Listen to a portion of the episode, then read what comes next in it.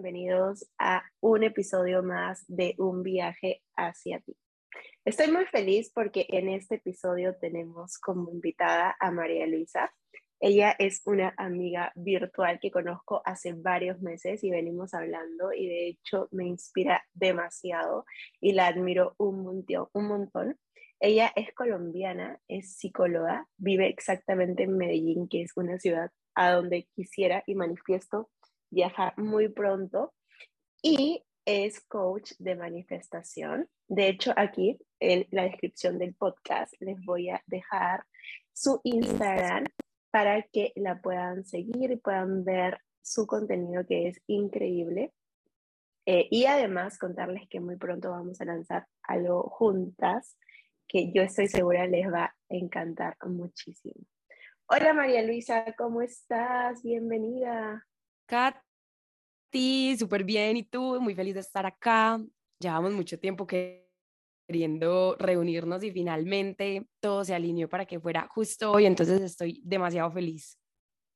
Sí, yo también. Y además, el bueno, lo que vamos a hablar hoy día es un poco sobre la relación que tenemos con la comida, cómo encontrar esos parámetros o patrones que nos indica que tenemos algo que sanar con la comida y además vamos a darte y entregarte herramientas para que puedas eh, transformar ello y sobre todo buscar ayuda, que es lo más importante.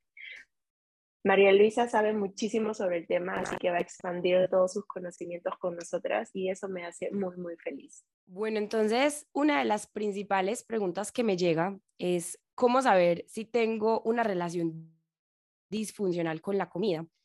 Eh, eh, les voy a compartir algunas señales que podrían estar indicando que hay un problema y algo por trabajar en este aspecto que es tan fundamental porque ¿quién no ama comer? Y la comida es parte fundamental también de tu día a día. Entonces, imagínate tener una, un problema o alguna relación disfuncional con la comida, lo que va a hacer a la larga es que en tu día a día, al menos tres veces al día, porque al menos tres veces al día comes, por lo general, eh, pues vas a tener ese malestar emocional. Algunas de las señales entonces son que estás invirtiendo primero que todo demasiado de ti y de tu día en pensar en comida. Tienes antojos, piensas todo el tiempo que vas a comer, estás planeando constantemente cuánto vas a comer, dónde, cómo y estás calculando todo muy fríamente.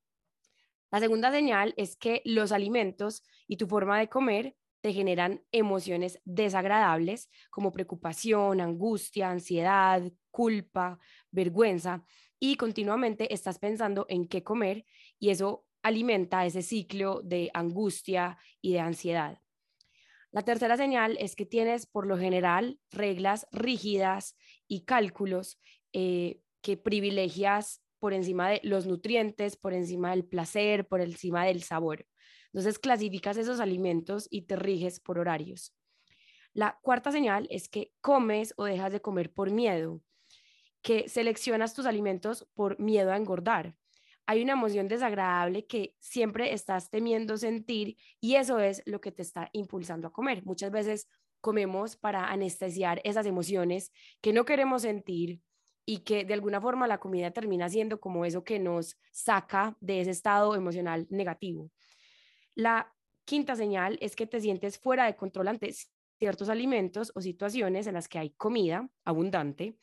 Eh, esto casi siempre va a estar determinado por el grado de restricción, funciona como un péndulo, entre más te restringes, por lo general es mayor el descontrol y el atracón que suele haber luego de esos periodos de restricción intensa. Y la sexta señal es que comes en exceso o te restringes en exceso y que te has convertido a lo largo de tu vida en un dietista crónico que está constantemente buscando cuál es la próxima dieta que va a hacer para bajar de peso. Eh, hay muchas señales, ¿cierto? Pero estas son como las principales. Creería yo que lo más importante es la necesidad de control sobre la comida que te lleva constantemente a situaciones en las cuales sientes que pierdes el control absoluto sobre tus elecciones y sobre esas señales de saciedad y de satisfacción que vienen de tu cuerpo. No sé, Katy, si tú le agregarías alguna otra señal. bueno, yo en realidad siento que las señales que has dicho ahora tienen mucha relación con todo este tema de la restricción también, ¿no?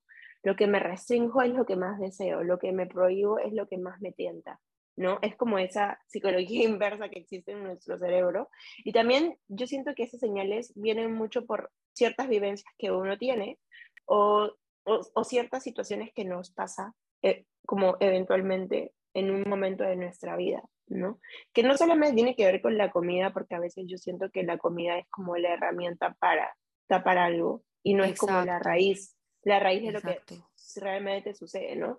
Puede ser que sea como una parte de desvaloración, quizás de pequeño siempre te sobreexigieron hacer el mejor y tú mismo como que tienes ese speech en, como que contigo mismo, no tengo que ser el mejor, tengo que ser el mejor, entonces hay demasiada desvaloración de lo que tú estás haciendo y quizás para el de afuera tú seas el mejor y el más exitoso, pero para ti adentro aún hay mucho que, que, buscar y te refugias en la comida o también pasa, a mí me pasa mucho que conozco a clientas que coacheo que, que son personas que se sobreexigen demasiado ¿no? Entonces como que se sobreexigen tanto que, que, se refugian en la comida para drenar sus emociones, porque no te dan como un break, o sea, como que son super workaholics y no se dan ese break que necesitan y la comida les da ese placer que quizás el break les debería dar, ¿no? Claro, y eso, ¿sabes qué? Eso que dices es tan importante.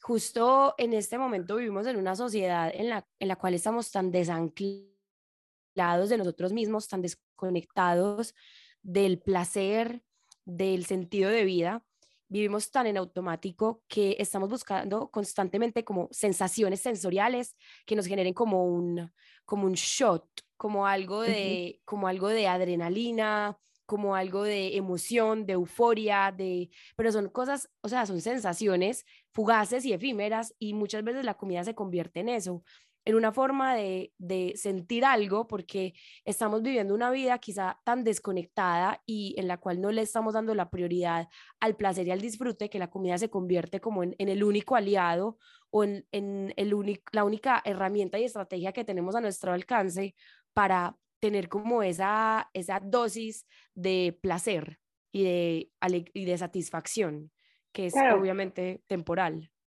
Claro, eso es lo que quiero decir, justo eso es como una herramienta momentánea, ¿no? Porque no va a la raíz, sino es como que simplemente es para calmar lo que me está pasando en el momento, ¿no? Lo que me está sucediendo como que ahorita, pero no lo que viene trayendo esto, esto hace tanto tiempo en mi vida, ¿no? Y es así como se generan los, los círculos viciosos también.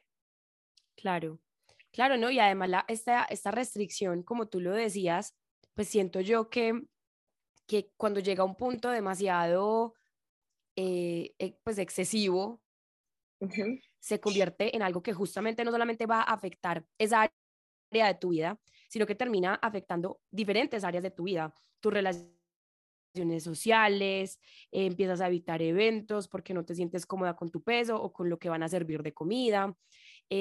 o sea, terminas desgastando tanto tu mente al invertirle tanta atención tanta de tu energía al tema de la alimentación y del cuerpo, que esa energía pues es, es como si te drenara y dejas de invertirle tu atención y tu energía a esas otras áreas de tu vida que quizás haciéndolo de esta forma te conectarían más con tu sentido, con tu propósito y con tu placer.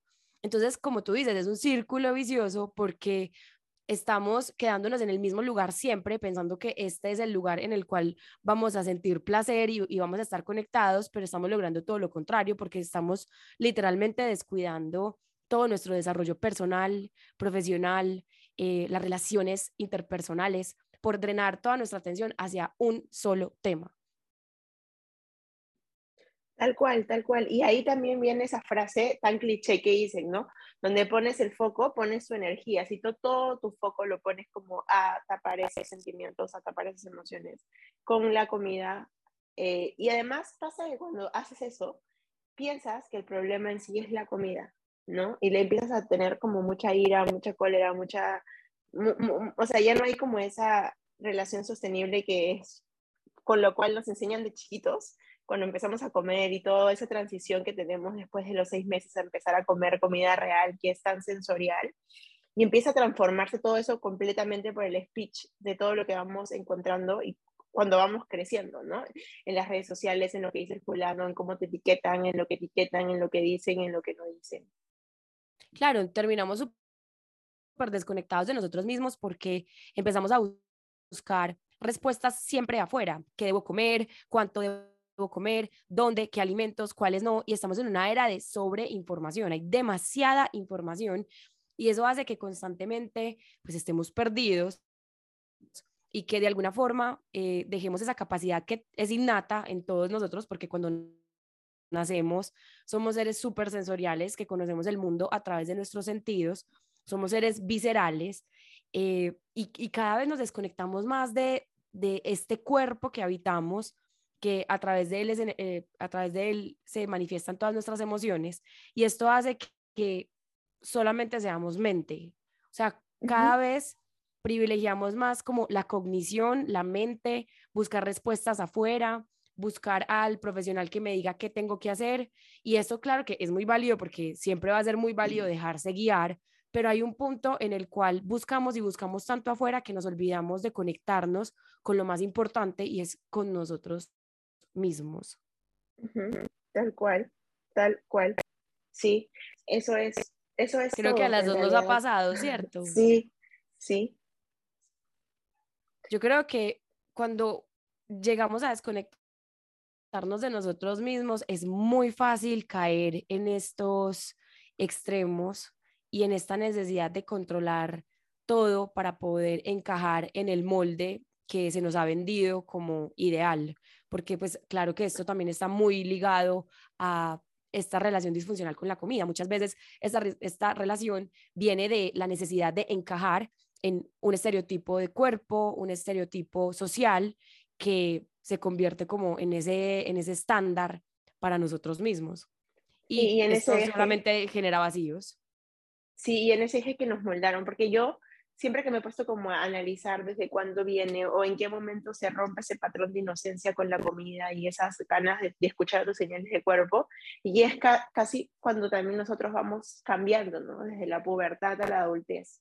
¿no? Cuando nuestro cuerpo también se está transformando y vemos tantos cambios afuera de nuestro, porque es, es, un cambio físico el que hacemos, también es un cambio mental porque estamos creciendo, pero en realidad yo siento que la edad es como avanzar nada más y no, no te tienen que regir mucho, pero sí hay muchos cambios físicos que pasan en esa edad. Yo creo que son cambios tan fuertes que algunas personas no lo procesan de la misma manera que otras, ¿no? Y tampoco tienen el soporte externo para hacerlo, porque siento que es una edad en donde uno cambia tanto que necesita ese soporte, necesita como ese, esa contención de que te expliquen lo que estás viviendo, pero muchas personas, me incluyo, no, no tuvimos o no, no, no, tuvimos en ese momento esa contención, ¿no? Y ahí es como que nos importa mucho la opinión del otro, la opinión social también. Claro, y yo creo que eso es lo que más vemos en consulta hoy en día que se ha privilegiado siempre como la opinión de los demás y el criterio de los otros por encima del valor que es intrínseco y es inherente a nosotros mismos. Es que desde ahí yo creo que parte de todo, desde esa desconexión, como decíamos ahora, con, no solamente con nuestro cuerpo y con las sensaciones de nuestro cuerpo, sino también esa desconexión de nuestro valor que no depende de lo que hagamos o lo que dejemos de hacer. Y cuando asociamos ese valor a vernos de cierta forma, cuando asociamos ese valor a ser de cierta forma y a, querernos encajar en ese molde, yo pienso que ahí es muy fácil perder esa, esa noción y esa sensación como de, como de conexión contigo mismo, que lo que termina haciendo es, pues claramente, llevarte a vivir una vida en piloto automático y como el tema de este podcast, pues de este episodio, eh, que nos enfoquemos en un tema en particular para anestesiar quizás las otras áreas de nuestra vida, siendo este tema pues la alimentación saludable y el cuerpo, vernos de cierta forma. Claro, ¿no? Y también ahí, es, ahí, ahí entraría lo que tú me decías, ¿no? Que es cómo desregulas a tu cerebro o cómo cambias ese speech que te vienen, o sea, que te vienen haciendo desde que tú empiezas a transformar o tener otra concepción diferente de, tu cuerpo, de la realidad, de la comida, etcétera, ¿no? Y yo creo que eh, uno de los, como que de los, pilares y de los goals es empezar a cambiar ese diálogo interno también que existe y entender que los alimentos en sí están, o sea, lo tienes a tu alcance, lo tienes en la mesa, no para etiquetarlos tan cruelmente, ¿no? Porque hay personas que a veces dicen, no, lo saludable este, cambia mucho mi estilo de vida que llevo toda la vida, y hay personas que lo saludable en realidad los pueden salvar de muchas cosas que están viviendo. Usualmente las personas que se enferman o tienen alguna patología se refugian en esto para eh, para su sistema inmunológico y todo eso, ¿no? Pero hay otras personas que lo ven también como un refugio eh, de mucha toxicidad, podría decirlo. Claro, claro, y se convierte en el foco de sus vidas. Pero mira que lo que tú dices es muy importante, lo de la regulación de, no solamente como de, tus pensamientos, sino también a nivel físico.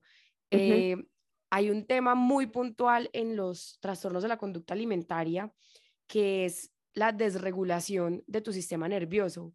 Si llevas demasiado tiempo, años quizás, en esta sensación constante de querer controlar absolutamente todo lo que comes, de verte de cierta forma, es como si tu cerebro estuviera constantemente siendo activado, ¿cierto? Como que se prenden las alarmas y hay áreas de tu cerebro que responden a esos estímulos que generan estrés, que generan eh, una respuesta pues como de activación en un cerebro que está constantemente activado por el miedo, por el temor a engordar, por el temor a ciertos alimentos, por el temor a salirte de, de lo que es permitido y de las rutinas y de eh, ese control que marca como cierto perímetro en ese cerebro en el cual hay un miedo constante, pues hay, hay una desregulación de tu sistema nervioso que está constantemente activado. Entonces, creo que lo principal para empezar a sanar es justamente volver al presente, volver a anclarte a tu cuerpo. Es empezar a articular todo esto, los e-, ejercicios de respiración, por ejemplo, con la compasión y con entenderte a ti, entender que esa dificultad y esa, esa relación que tienes con la alimentación viene desde un lugar, o sea, no, es que tú estés loco, no es que haya algo malo contigo, sino que viene de, de, una parte de tu cuerpo también, que es tu mente, que está siendo constantemente activada y que se encuentra siempre en un estado emocional de miedo y de alarma. Entonces, es claro que desde ese lugar va a ser más, o sea, es más retador pues lograr un cambio y una transformación, pero mi, mi intención con esto es que si estás escuchando este podcast y sientes que hay algo por sanar en tu relación con tu cuerpo y con la comida y que llevas quizás muchos años en esta guerra eterna, pues e, empieces como por entender que no es que tú tengas un problema, no es que haya una falta de voluntad en ti por mejorar algo, ¿cierto? Sino que más bien, pues es, entender que, eh, o sea, yo llevo todo este tiempo teniendo a mi cerebro en un estado de alarma, de estrés, de angustia y de miedo, y que por estas razones, pues voy a tener primero que enfocarme en, en relajarme, en volver a mi centro, en anclarme al presente, en volver a conectarme con mi cuerpo para que todas las herramientas que vemos en redes sociales o que nos pueden recomendar los profesionales de la salud puedan de verdad tener un impacto positivo y un cambio que se mantenga en el tiempo. Esto es lo más importante, que se mantenga en el tiempo. Y para eso pues necesitamos un, un cerebro que esté como más tranquilo, menos activado y en, como en modo de huida, de alerta y de control. Si me hago entender, ¿cierto? Sí, sí, sí se entendió perfecto. Sí, yo, yo también creo. sí fue un poco enredado. O sea, no, no quiero reducirte, no quiero reducir este tema a tu cerebro, sino que creo que es algo súper importante entender, que somos mucho más que nuestra mente. Cuando hablo de mente, hablo de procesos de pensamiento. Somos mucho más que lo que pensamos. Lo que pensamos muchas veces se queda en la parte consciente, que es, algunos autores dicen que es un 1%, un 5% de tu mente. Recordemos que, como hablábamos ahorita, somos seres sensoriales que llevamos a este mundo a conectarnos a través de nuestros sentidos y que con todo lo que hemos hablado, la sociedad se encarga de alguna forma de desconectarnos de nosotros mismos y de volcarnos hacia esa cognición, hacia la mente. Entonces tenemos que volver a conectarnos con nuestro cuerpo, volver a anclarnos al presente para poder regular este, este sistema nervioso y también las señales de nuestro cuerpo. y que así como que todos los otros, las otras herramientas que vamos a compartirles puedan tener un cambio significativo y duradero. Sí, eh, yo siento lo mismo. Yo, yo hablo, hablo más energéticamente, o sea, soy menos de conceptos en realidad en mi día a día. Pero siempre digo, ¿no? Somos como energía. La vida es tan simple que a veces nos regulan con tantos parámetros sociales que nos cerramos como que en un círculo, ¿no? Y nos hacemos tanta bola por, por, por todo lo que hemos ido experimentando y creo que eso tiene mucho que ver también con, con, los, con, los, con lo emocional, con el lado emocional que tenemos, ¿no? Porque hay personas que, no sé, por ejemplo, a mí me pasa que si tú me dices a mí, no sé, gorda, o me dices fea, a mí se me va a quedar eso guardado en el corazón y en las emociones. Y para que yo pueda drenar eso, o me pides disculpas, o no sé qué puedas hacer, pero yo lo voy a seguir somatizando y como que lo voy a tener en el cerebro y, y, y, sacarlo de ahí, ¿no? Y como botarlo va a ser como un tema de sanación profunda y es mucho, mucho, o sea, y es mucho de lo que yo también he venido trabajando conmigo, porque yo me, o sea, soy de una familia que es de raza morena, o sea, como que tengo, mis ancestros son morenos y mi familia siempre como que hubo muchísimo racismo también. Soy la única de mis primas que soy mucho más alta, entonces siempre hubo un speech de eres muy alta. Eh, y, y, yo tengo, o sea, he tenido mucho que trabajar a ese nivel, o sea, de esos aspectos. Y, y también, o sea, como que en mi familia siempre se habla, o sea, temas de cierta, ella es una gorda, ella es muy flaca, o sea, siempre hay una inconformidad de algo. Y siento que eso pasa mucho, o sea, a nivel, bueno, aquí en Perú pasa demasiado esas cosas, que te juzgan mucho por la apariencia física, por cómo te ves. Es como que te ven después de cinco años y en una reunión familiar te dicen, ah, te veo más gorda, ¿no? O ah, te veo más flaca, te ves más linda, o te ves bien, pero nunca están conformes con cómo te ves y nadie te preguntó cómo te sientes. O sea, nadie te dijo cómo estás. Sí, porque socialmente como que le estamos dando más privilegio a, eso, a ese molde al que todos tenemos que encajar. Entonces, claro, pues ese, ese discurso, como dices tú, ese speech, se termina instaurando en tu mente y se convierte en tu diálogo interno, en la forma como ya no es la familia la que te habla a ti, sino que lo integras tanto en tu mente que se convierte eso en la conversación que tienes tú contigo misma. O sea, ya es tu juez interior.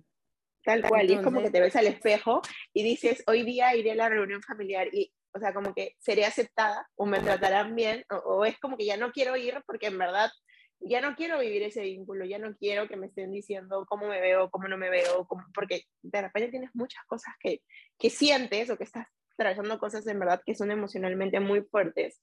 Eh, y como que lo quieres transformar y ya empiezas como también a sesgarte y a cerrarte también, Entonces hay, hay, como mucho, mucho que trabajar y yo siento que todo parte cuando tú te das como que cuenta de lo que está sucediendo allá afuera y empiezas a trabajar desde adentro, ¿no? Claro, yo siempre he pensado que, que el camino es hacia adentro y que cuando das pasos hacia ti misma, la vida, el universo, eh, recorre kilómetros hacia ti. Cuando te empiezas a, con cada acción que haces para sanar, eh, o sea, incluso en la relación con la comida y con tu cuerpo, cada acción que tú hagas para sanar algo en tu vida, así sea este tema en particular, siempre, siempre, siempre te lleva a un lugar en el cual te sientas más expansiva, en el cual te eleves más y por consiguiente que te lleguen cada vez más esas cosas que estén alineadas y que sean coherentes con lo que tú quieres ser y sentir en tu vida. Entonces, pues el tema de la alimentación podrá verse como algo muy superficial, pero a la larga cualquier cosa que tú sanes en ti, que te esté hoy generando algún conflicto en la relación contigo misma, te va a elevar y te va a expandir. Y todo esto está súper relacionado con lo que habla, pues como me presentaste tú que soy coach en manifestación, todo esto está súper relacionado incluso con lo que manifestamos y lo que atraemos a nuestra vida. Por eso es tan importante sanar la relación con la comida y con nuestro cuerpo, porque este es el vehículo que nosotros habitamos para experimentar la vida. Sí, sí, tal cual.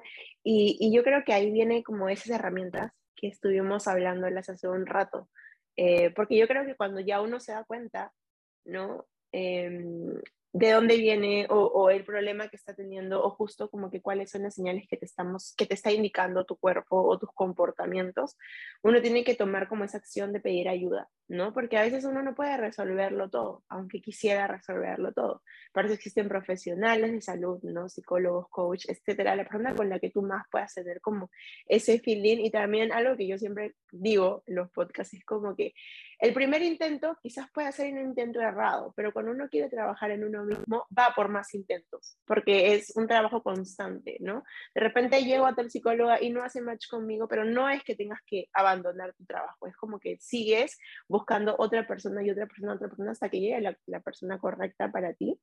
Entonces creo que ahí ya viene como ese nivel de recomendar herramientas. Sí. Y lo que dices es muy importante porque también es importante que tengan en cuenta que va a haber resistencia. Va a haber una parte de tu mente que quiere que sigas en el lugar en el que está porque ya se ha adaptado a ese lugar, o sea, ya es su zona, no de confort, porque pues eso no, o sea, el confort para mí es un hotel con sábanas deliciosas, donde hay bienestar y placer. Acá claramente no hay bienestar, pero digamos que es tu zona conocida y es tu zona segura entonces va a haber resistencia cuando quizás empieces un proceso terapéutico. Y esto no quiere decir que, que, la, que la terapia no sea para ti, todo lo contrario, es que a pesar de la resistencia, a pesar del miedo, a pesar de que haya una parte tuya que te diga que no te lo mereces o que no vas a ser capaz, tú sigas adelante y que te muevas a pesar de ese miedo. Entonces, creo que esa es la primera herramienta, como tú lo dices, es acudir a un profesional de la salud. Eh, yo pienso que la segunda herramienta podría ser trabajar en la toma de conciencia y en la aceptación. No hay transformación sin aceptación. La aceptación tiene que ser el punto de partida, no es el punto de llegada. La aceptación es lo que te permite a ti, o sea, la, la, aceptación es lo que te permite a ti como relacionarte con tu realidad desde un lugar de paz, aceptándola tal y como es, sin juicios, sin culpa, eh, de manera neutral, simplemente observándola y tomando conciencia de cómo es hoy, de cómo se te presenta hoy. Si, por ejemplo, tienes 5 kilos de más, entonces simplemente siendo consciente de esto y dejando esos juicios de lado que te atan al pasado, de lo que hiciste y de lo que no hiciste. Entonces es como aceptar la clave para abrirte a las posibilidades y para poder empezar a tomar decisiones desde la compasión, desde el respeto, desde la, desde la paz, ¿cierto? si nosotros rechazamos nuestro cuerpo, si nos rechazamos y estamos en guerra constante, las decisiones que tomemos quizás no van a ser las decisiones más asertivas, porque van a ser decisiones que van a estar permeadas por ese odio o ese rechazo hacia ti misma que pueden llevarte a dietas locas, a tomar pastillas y cosas como para adelgazar rápido y para buscar resultados mágicos. Y a la larga, pues esto lo único que va a hacer es que termina deteriorando aún más la relación que tienes contigo misma y con tu cuerpo. Entonces, definitivamente la aceptación, trabajar en tu aceptación es el punto de partida. Otra de las herramientas que habíamos hablado, Katy y yo, es eh, el journaling. El journaling es escribir, permitirte encontrar, encontrarte a ti misma en un papel. Muchas veces nuestra mente va a mil, va súper rápido. Cuando nosotros escribimos, obligamos a nuestra mente a anclarse a este presente, porque tiene que bajar sus revoluciones y su velocidad para, digamos que, estar a la par de tu pluma, o sea, de, la mano, ¿cierto? Entonces, para mí el journaling, más allá de, de, también ser una herramienta de autoconocimiento, es algo que te permite anclar al presente y bajar tus revoluciones. ¿A ti cómo te ha ido con el journaling? no, este en verdad, en verdad yo amo el journaling. A mí me encanta escribir. De hecho, es una de mis pasiones más grandes escribir. Yo escribo desde muy chiquita. Y llevo haciendo ya hace como más o menos nueve meses un trabajo muy interno de mi niña interior y conectar con el journaling, escribir y tener como un diario diario, mm, aunque suene redundante, de lo que me está sucediendo, de lo que me está pasando, me está ayudando mucho a vivir en presente o a estar en presente, porque a veces cuando tu mente está 24/7 pensando y en todo ese rubro, o sea, cuando tú no eres una persona quieta, porque yo soy una persona que está mucho en la mente, o sea, me considero una persona así, el journaling me ayuda mucho a aterrizar, a estar, a conectar con mi centro, ¿no? Claro, y como hablábamos ahora, eso es, eso es clave. Cuando hay un cerebro, un sistema nervioso que está constantemente eh, alterado y activado. Entonces el journaling es una herramienta muy poderosa. También la meditación y los ejercicios de relajación. Todo lo que a ti te ancle al presente. Si quieres, o sea, no hay una herramienta para todo el mundo. Eso también es algo súper importante. Cuando nosotros vemos redes sociales, vemos que hay una persona que medita, escribe, prende velas, hace ejercicios de respiración, hace mil cosas y que por eso ya es súper conectada a sí misma. Y no, no necesariamente. Encuentra eso que te conecta a ti. Puede ser meditar, puede hacer ejercicios de relajación y de respiración, puede ser eh, incluso salir a caminar en la naturaleza, todo aquello que te ancle al presente, todo aquello que te permita empezar a regular ese estado constante de activación y de ansiedad, va a tener un impacto positivo en esa sanación de la relación con la comida y con tu cuerpo. Entonces yo diría que esa es otra de las herramientas. Sí, sí. Eh, eh, también el tema de la gratitud, ¿no? Agradecer por lo que tienes ahora, por lo que estás, o sea, por lo que estás viviendo. Y sobre lo de la meditación y todos esos temas de relajación, eh, yo también como que siempre recomiendo de que meditar no es ponerte como Buda 24/7 o, o 5 minutos al día, sino también puedes experimentar acciones que te transporten a tu niño interior y te hagan sentir que estás meditando. Por ejemplo, yo cuando conecté con la cocina ya hace más de 5 años, me di cuenta que ese es mi lugar de meditación. O sea, a mí me pasa cualquier cosa y me meto a la cocina y empiezo a experimentar nuevas recetas y, estoy tan concentrada con ese presente y tan agradecida con esa oportunidad que tengo que, que, estoy ahí. ¿no? Es como que me encanta estar ahí y lo disfruto muchísimo porque estoy muy presente y me hace sanar, olvidar, estar en mi mood como que eh, ahí. Entonces es, también es eso, ¿no? Buscar una actividad o una acción que te, que te, que te sostenga. Sí, así es, como que, que te tenga. Eh, también algo que sirve muchísimo para recuperar ese tono vagal, es decir, como para bajar esas revoluciones, es las duchas de agua fría, ¿cierto? de agua fría. Sí, esto lo que hace es como volver ese tono, aumentar ese tono vagal, es como activar ese sistema parasimpático, que es la parte de tu sistema nervioso que eh, se activa cuando estás relajado, cuando estás tranquilo, eh, cuando estás anclado al presente. Entonces, tomar baños de agua fría, pues obviamente no es mucho tiempo, sino como un duchazo que al principio se puede sentir un poco incómodo, pero con el tiempo te acostumbras a esa, a esa agua, a esa temperatura, también te ayuda a bajar las revoluciones. Sí, sí, sí. ¿Qué otras herramientas podríamos agregar? Eso del agua fría lo he escuchado, eh, ahora que estaba como metiéndome más el tema de ansiedad y cosas así. Eh, también tus manos las puedes poner en agua fría, ¿no? O sea, como que el cambio de temperatura hace que exista ese, ese, ese switch a tu, a tu, a tu, sistema nervioso también. Exacto. y eh, apoyarte en las personas, en tu red social, ¿cierto? Eso me parece que es una herramienta súper importante porque es como muchas veces nosotros buscamos la comida porque estamos aburridos, porque tenemos como que un anhelo de contacto y de cariño, sobre todo cuando buscamos dulces, que es como sentir como ese abrazo desde adentro cuando comemos. Y en el fondo la necesidad que tenemos que satisfacer es esa necesidad de contacto, de cariño. Entonces, eh, yo pienso que una de las herramientas es también fortalecer las relaciones con las personas que para ti son significativas y que son un apoyo. Llamar a esa amiga, a, a ese familiar que, que extrañas, que hace mucho no sabes de él, o simplemente contarle a alguien que has tenido un día difícil y sacar tus emociones, te va a permitir satisfacer esa necesidad de contacto y de pertenencia eh, que tenemos todos los seres humanos. Sí, tal cual. Yo creo que es como tu red tu red de contención, se podría decir. Siento que en todas las, las, fases de nuestra vida necesitamos una red de contención. ¿Y cómo, cómo generas una buena red de contención? Tratando de que, bueno, tratando de que todos los días de tu vida hagas conexiones poderosas con personas que realmente admiras y personas que realmente te admiran, ¿no?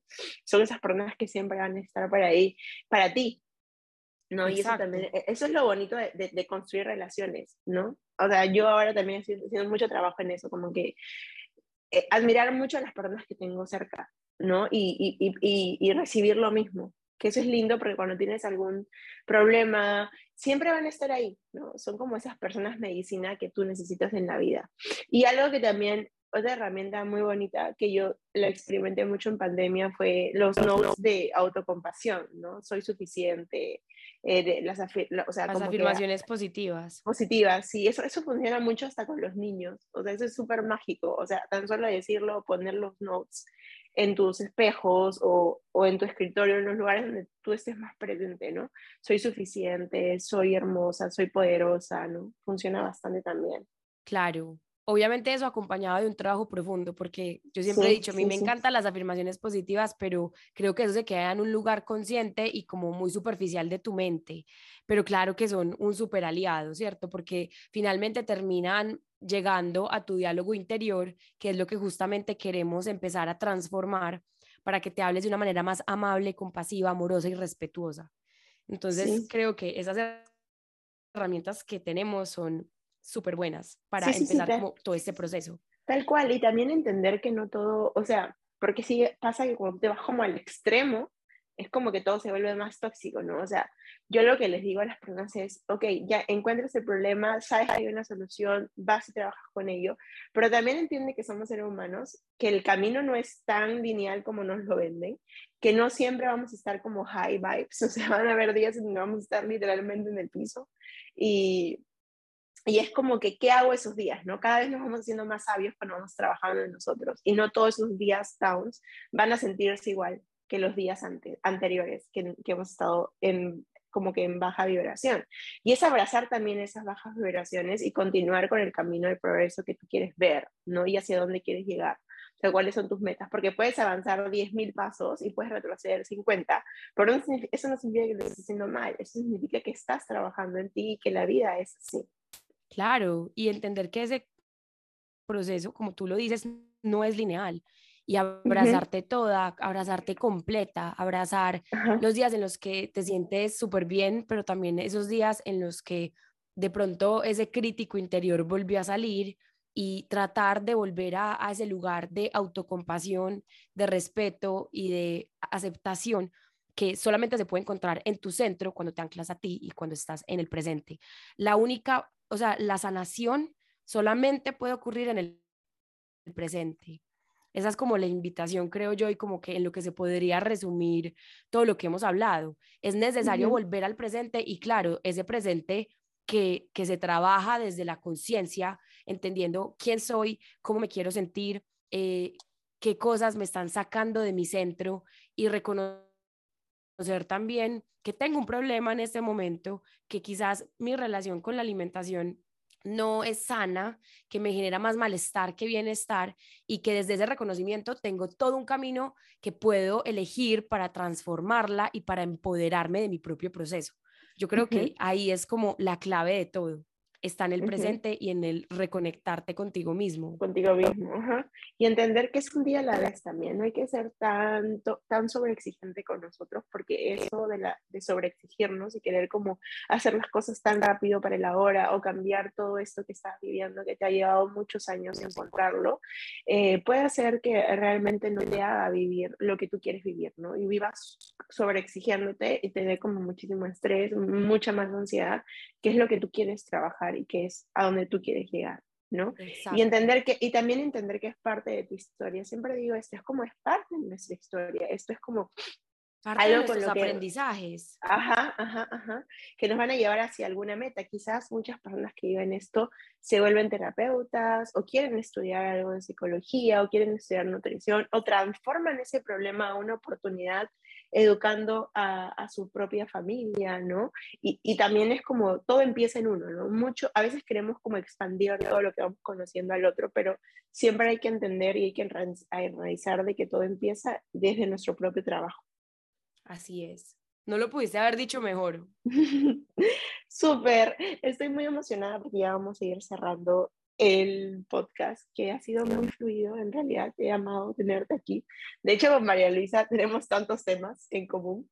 Ay, amo, a mí, también me encanta cada vez que hablo contigo. No, y lo más, lo más chévere y algo más en común que tenemos es que ambas tenemos Acuario eh, como uno de nuestros, de nuestros ascendente. El mío también es descendente. Y hacemos, yo siento que es mucho como la, la innovación, la creatividad, eh, el fluir también. Y algo que me pasa mucho con ella ahora que estamos reuniéndonos, porque tenemos un proyecto lindo que vamos a lanzar prontito, este, es que eso de aterrizar títulos o crear, o crear como títulos explosivos va mucho con el feeling acuariano. Así que amo, amo demasiado eso. Ay, a mí también. Yo creo que hemos conectado precisamente porque como en este momento estamos cada una de nosotras en nuestro centro, ancladas a nosotras, pues evidentemente estamos atrayendo a personas que, que de alguna u otra forma son coherentes y se pueden sintonizar con eso que nosotros queremos ser y que queremos sentir, porque es que ya lo estamos siendo y ya lo estamos sintiendo. O sea, ya estamos en este punto en el que estamos tan ancladas a nosotros porque hemos sanado cada vez más esta relación con nosotros mismas, con el cuerpo, con la comida, que obviamente es un proceso y que muchas veces a mí todavía me pasa que a veces me doy duro, ¿cierto? Pero como que cada vez es más, cada vez nos toma menos tiempo volver a nuestro centro, ¿cierto? Y yo creo que ahí es donde te das cuenta que estás sanando, cuando cada vez pasa menos tiempo para volver a tu centro y volver a anclarte a ti. Entonces, feliz, yo feliz de haber estado aquí contigo, Sí, yo también estoy muy feliz. Por favor, aquí vamos a manifestar que en algún momento vaya a Medellín, por favor. y que María Luisa venga a Lima, por favor. yo necesito conocer Perú, o sea, me lo sueño. Entonces, claro que sí, así va a ser. Sí, así Igual, tenemos un proyecto juntas que estamos creando para que estén súper pendientes porque si este tema les apasiona, lo van a amar. Amar, sí, tienen que estar muy pendientes. Ya justo estas semanas les vamos a lanzar nuestro proyecto que estamos trabajándolo con mucho amor.